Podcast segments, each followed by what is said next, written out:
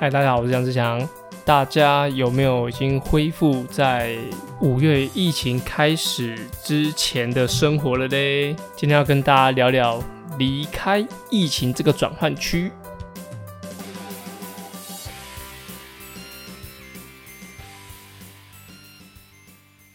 Hello，大家好。两周没有更新，然后大家以为我跟阿根一样已经停更了，但其实没有啦，只是我自己没有找出 适合的时间来做更新，真的很不好意思。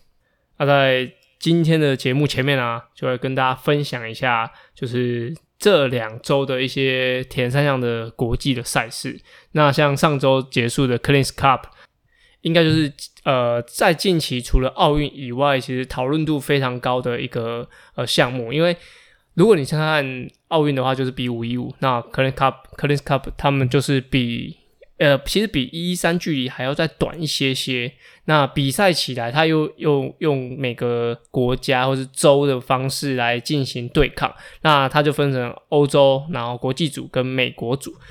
那其实我觉得在看原本的分组的名单啊，我觉得应该欧洲会把全部人电爆吧。对，但后面我我猜啦，就是。也因为疫情，或者说有一些赛事做一点调整，或者说其实这个比赛也是突然，也不算突然，就是安插进来的一个比赛。因为以往的比如说训练周期是没有这一场比赛，是今年是第一次举办，所以其实如果是照原本的呃赛事的名单，比如说欧洲队的的选手，那他的。每个人的能力，我觉得在各组里面应该都是最最好的。那虽然最后他们也是拿了如愿以偿拿了冠军，就总积分是第一名，但其实呃中间的一些我觉得落差比我想象中的还要呃小很多。因为我我以为欧洲至少有我觉得有三组四组的选手。可能有能力可以拿到两呃一点五分，一点五分就是你在你的组别里面，你赢其他选手达到六分钟以上。那我以为其他就以这个距离，因为它比一三短一些些，那我以为这个距离的比赛，在欧洲的这些很明星级的选手是可以赢到六呃六分钟以上。但其实后面最后这个成绩出来啊，其实大家的成绩其实还蛮接近的，甚至我都以为。欧洲队他的整个积分会遥遥领先，结果其实整个比赛过程中其实的拉锯都还蛮小的，所以我觉得这是还蛮特别的一个地方。如果是你对这个 c l e a n s Cup 还有一些想了解的话，其实可以上他们网网网站，好，可以上他们的网站去查询他们的成绩。那他们也做了一些影片的 highlight，像比赛的时候，你应该是要登录他们的呃账号，然后就是你可以用自己申请啊，然后用 A P P 来进行观看。那现在你进入他们的网站的话，你就可以知道他们其实已经有剪过剪了一些 highlight，那还有成绩的一些数据。那我觉得还蛮适合在往后你可能在骑车训练，或者说你在跑步机的时候可以拿出来看的。好，那讲到长距离嘛，那我们就继续延续就是长距离的话题。长距离的话，其实呃前两周有一个蛮大的新闻，就是 Kona 他从呃以往都是大概十月中的这个时间会。啊，今年不会举办，它会延到明年的二月份。哦，首先他的说法就是疫情的关系，他会将这个赛事移到二月份。那有从可能有两个面向，一就是呃担心当下的疫情的情况会呃影响整个美国这边的情势。那二就是他可能在今年度有太多比赛取消，所以他没有足够的人可以有。呃，资格可以去参加 Kona，那 Kona 大概平均每场都接近三千人左右。那可能有些赛事它取取取消举办，那资格不符，或者说资格人数不够那么多，那它延到明年二月。但其实也也没多久，也就四个月而已。四个月对于这些要准备比赛的来说，我觉得可能也是很难有一些很大的改变啊。那就呃，我觉得蛮可惜的，就是 Kona 毕竟就是。所有的铁人朋友们都想要挑战的一个赛事，那他现在移到呃，也因为疫情的关系，那移到不同的的月份来进行，我觉得是有点可惜。但是呃，因为我之前我自己的蜜月是有在呃去过夏威夷的，那大岛那边我有在呃二月的时候去过。那我觉得如果是二月来进行比赛的话，我觉得成绩的表现应该会好很多，因为十月其实的天气状况是非常非常炎热的，即使是像呃 Fortino 他们这种等级的，它大概也是接近八个小时左右。那其实他们如果在天气比较凉爽的情况下，可以比到七小时四十多分，那可能就有一个十分钟左右的落差。那如果是一般人，的比赛的话，就是应该说分龄组的比赛的话，可能落差都可能会到时间落差会到大概十到二十分钟左右，所以落差应该会比职业组的还还要多。那如果从十月改到二月，我觉得唯一的好处可能就是天气状况会比较凉爽，那比赛起来的呃成绩的落差感不会那么的大。但是大家也习惯在十月份的时候会参加空拿这个比赛，那呃其实参加比赛的人。习惯以外，其实还有厂商的部分。其实，呃，如果你有一些铁人的装备啊，或者说你的器材需要分、需要发布、分享的话，其实大家也会集中在十月份，就是在 Kona 这个地方，他们呃趁着这个热潮，然后一起在比如摊位上面公开他们一些呃他们一些不错的一个产品，或者说呃销售这样子。所以，呃，这个时间改变就跟。自行车车展改变时间，因为其实这些厂商他们就是固定在每个季节的时候都会有发布自己的新的产品，然后就是趁着这个热潮可以一起呃推给消费者们。但是像 Kona 也算是一个很指标的赛事，会在这个时间可能有有一些不错的产品会出来，可能配色会改变，或者说它的性能也会调整。但是如果时间月份调整了，会不会影响这个？产业的一些状态，其实我也不太确定。但是如果一比赛的当下来说，天气状况一定会比呃十月来的好。那如果你要取得资格的话，可能训练中期又需要调整。我不晓得他在之后的比赛是不是都会改在二月，还是说这只有今年份会改到就明年这样而已。所以其实是值得可以观察的一个重点。好，那讲完。怕呃讲完长距离的话，那接下来要进入就上周刚结束刚结束田三项帕运的部分。那帕运的话，其实他们比赛的距离啊，就是在二五点七五的部分。那特别他们的车种上是可以使用计时车的，那也可以使用碟轮，所以它的啊装备上其实会比较有弹性一点，可以啊让你的整个整体表现是可以比较好的，因为。呃，在比赛过程中是不太可以轮车的，因为他们是就是一些身心障碍的的状态，所以轮车可能会对他们来说会有一点点危险，因为操控性上会没有像呃像在比奥运的这些选手来来的好，但是他们的比赛的器材就可以用计时车啊，用碟轮这些来辅助，让他们成绩可以进进一步这样，但是。虽然说他们是怕运，但其实他们的各项能力啊，除了比如说上上半身有些状况的选手，他可能游泳部分可能会有点影响以外，其实他在自行车、跑步都是有非常高的水准。有些选手他们的五千都可能可以跑进十六分以内，所以就是十五分多的一个实力。所以他可能只是啊，他的状态。在某些项目会受影响，但是其实他撇除这些状态，真的在进行单项的时候，其实也是有很好的竞争性的。那如果你是下半身的有些状况的选手，其实他们游泳的实力其实也是非常厉害的，甚至有可能都可以，比如说一千五、一千五都可能可以游进九分内的，所以。不用太觉得说，哎，帕帕运的选手好像就是比较弱势或者什么。其实他们在整个整体表现上，不要太影响他们项目的一些状态，都可以有很好的表现。所以比赛的精彩度也是很高。那他也分了呃智障组，那还有一些视障组的朋友。在我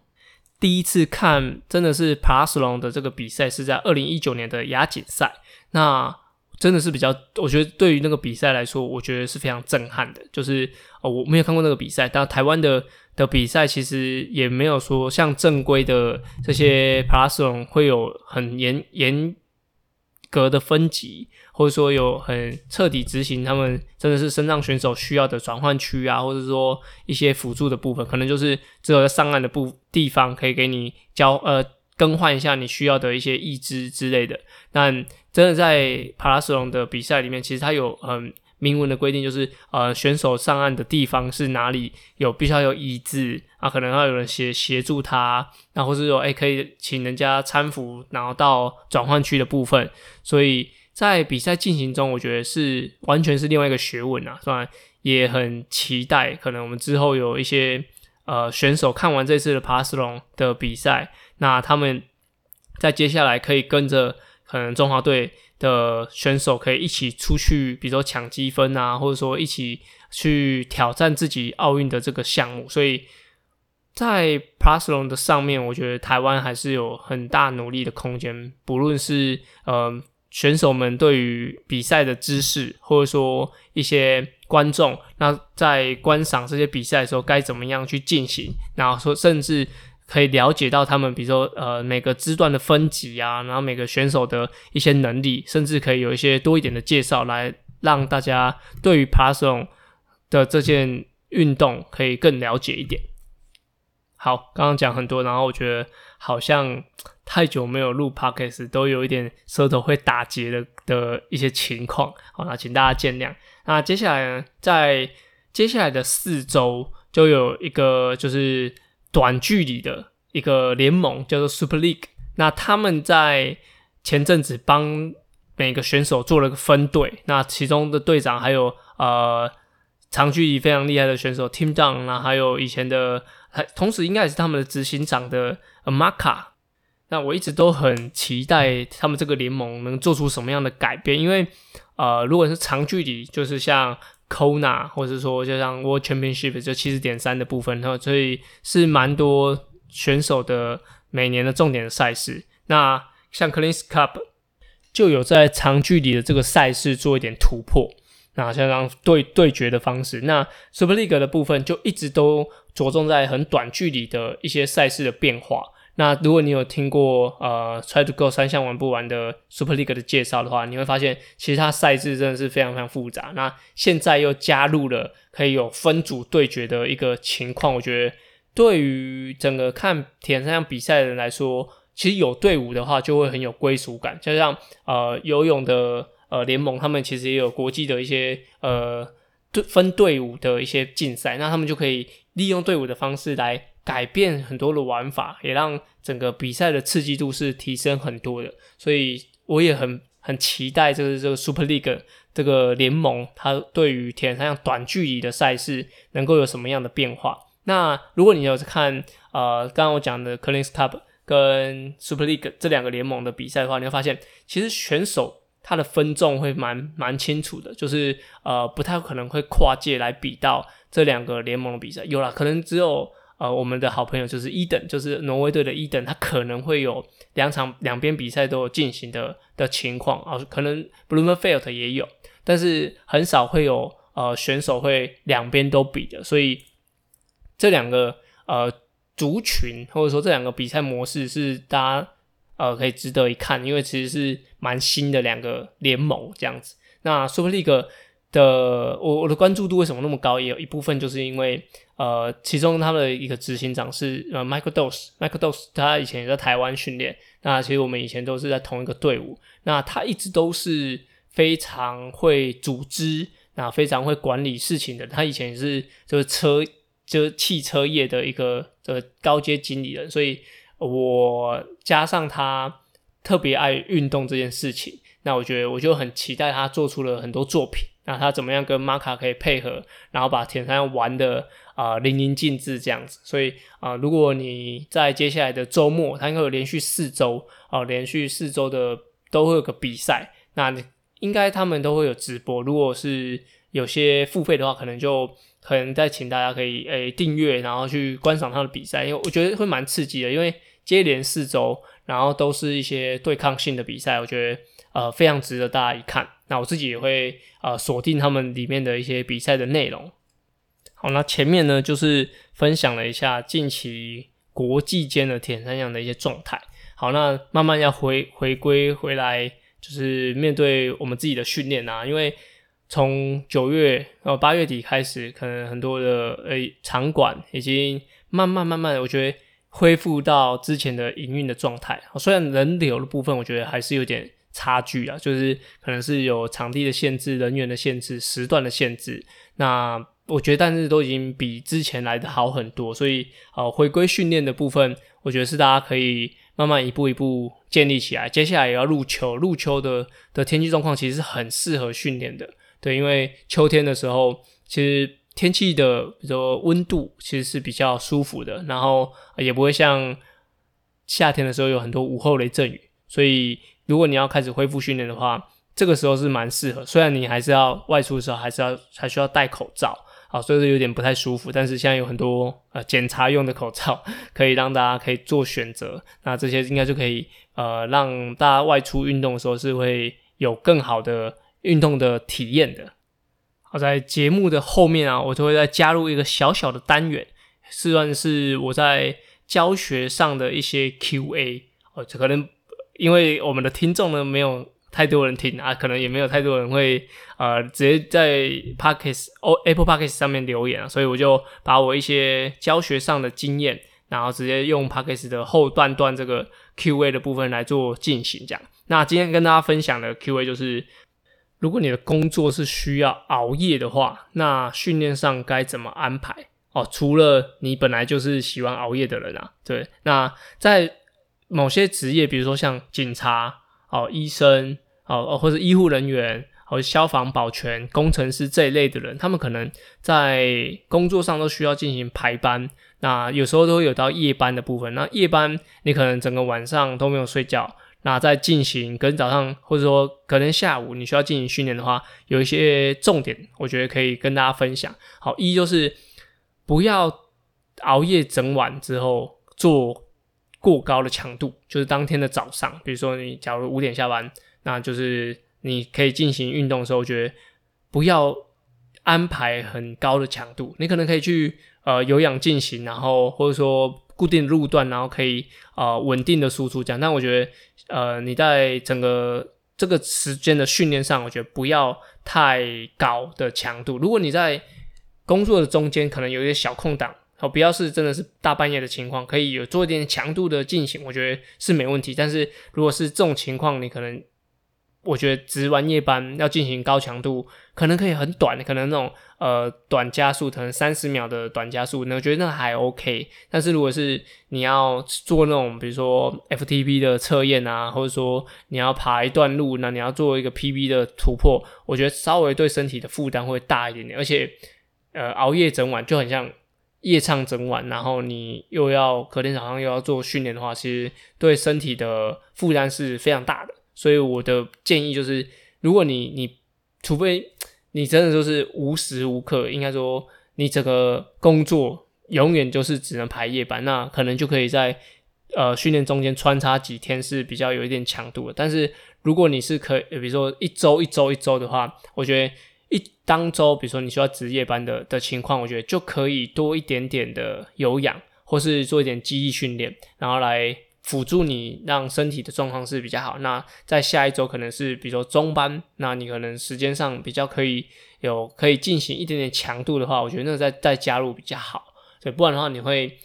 你的训练会有点反过来，就是累的时候非常非常累，就像值完夜班又要工又要做很多强度训练。那你在比较轻松，比如说你是中班的时候，那你你要做的训练又过轻松，所以就是你会。在身体很累的时候，又做很高强度，可能训练的品质会受点影响。然后在轻松的时候，又觉得哦好像太轻松这样。所以我的建议就是，如果你可以有排班制，那你是当周你是需要有直到夜班的话，我觉得夜班结束后，我就建议你是比较轻松缓和的方式，然后来进行训练。那也可以，其实也可以稍微多一点量，如果你的时间 OK 的话，可以稍微多一点量。那如果你真的没办法，你要比长距离的话，其实有个小小的技巧，就是你可以在比如说你要去骑车或跑步之前，稍微做几个深蹲，或者说做一个组一个这个十到十五分钟小组的呃肌力循环，哦，稍微让身体比较疲劳，然后再去骑车子，那你可能会感受会比较好一些些。对，然后再来就是你在比较轻松，对工作负荷比较轻松的那一周，可能就可以排零星的一些。